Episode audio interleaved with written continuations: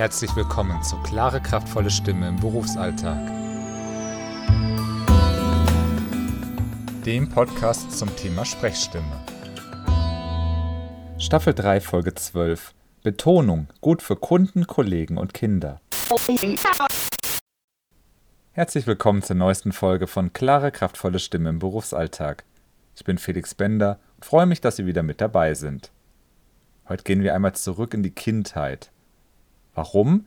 Weil wir uns anschauen möchten, wie neue Wörter gelernt werden.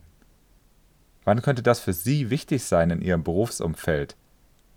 Stellen Sie sich vor, Sie möchten Kollegen einen neuen Begriff erklären oder vor Publikum ein neues Vorgehen darlegen. Da hilft es, wenn wir grundsätzlich wissen, wie Menschen neue Begriffe lernen. Denn wenn Sie den Begriff kennen, dann können Sie auch ein Konzept entwickeln, was darunter zu verstehen ist. Schauen wir also mal in die Literatur. Ich habe hier in der Hand Christina Kauschke, Kindlicher Spracherwerb im Deutschen, Verläufe, Forschungsmethoden, Erklärungsansätze, 2012, erschienen bei, ich hoffe, ich spreche das richtig aus, De Gruyter. Kauschke schreibt, neue Wörter werden häufig an die finale Position gesetzt, deutlich betont und mehrmals wiederholt, so dass sie besonders gut wahrnehmbar waren. Was bedeutet das jetzt für Sie? Stellen Sie sich vor, Sie möchten über das Thema Stimmstörungen referieren. Sie möchten erläutern, wer dauerhaft seine Stimme überlastet, der entwickelt mit großer Wahrscheinlichkeit eine Dysphonie. Was stand jetzt am Ende? Dysphonie. Was wurde betont? Dysphonie.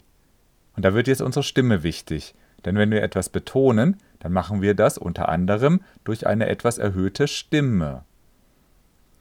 Natürlich macht die Dosis das Gift, das heißt, wir sollten es nicht übertreiben. Nach dem Motto, wer seine Stimme dauerhaft überlastet, der entwickelt eine Dysphonie. Das klingt dann nämlich nicht mehr seriös, das klingt dann einfach komisch. Probieren Sie das doch ein bisschen aus. Der entwickelt eine Dysphonie. Der entwickelt eine Dysphonie. Der entwickelt eine Dysphonie. Was klang am besten? Das ist sicherlich Geschmackssache, aber zu hoch ist meistens zu viel des Guten, zu wenig wird wiederum nicht gut wahrgenommen. Und wie Kauschke schon gesagt hat, es geht ja darum, dass das Wort gut wahrgenommen werden kann.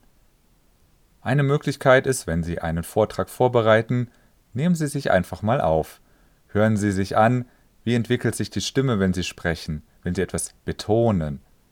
Klingt es trotzdem souverän, auch wenn die Stimme etwas höher geht? Wenn Sie Fragen dazu haben oder gerne ein Einzeltraining machen möchten, kontaktieren Sie mich gerne. info at bender-kommunikation.de oder besuchen Sie meine Webseite bender-kommunikation.de. Dort finden Sie auch verschiedene Informationen zur Sprechstimme. Wenn Sie mögen, hören wir uns in vier Wochen wieder. Bis dahin viel Spaß mit Ihrer Stimme und beim Betonen.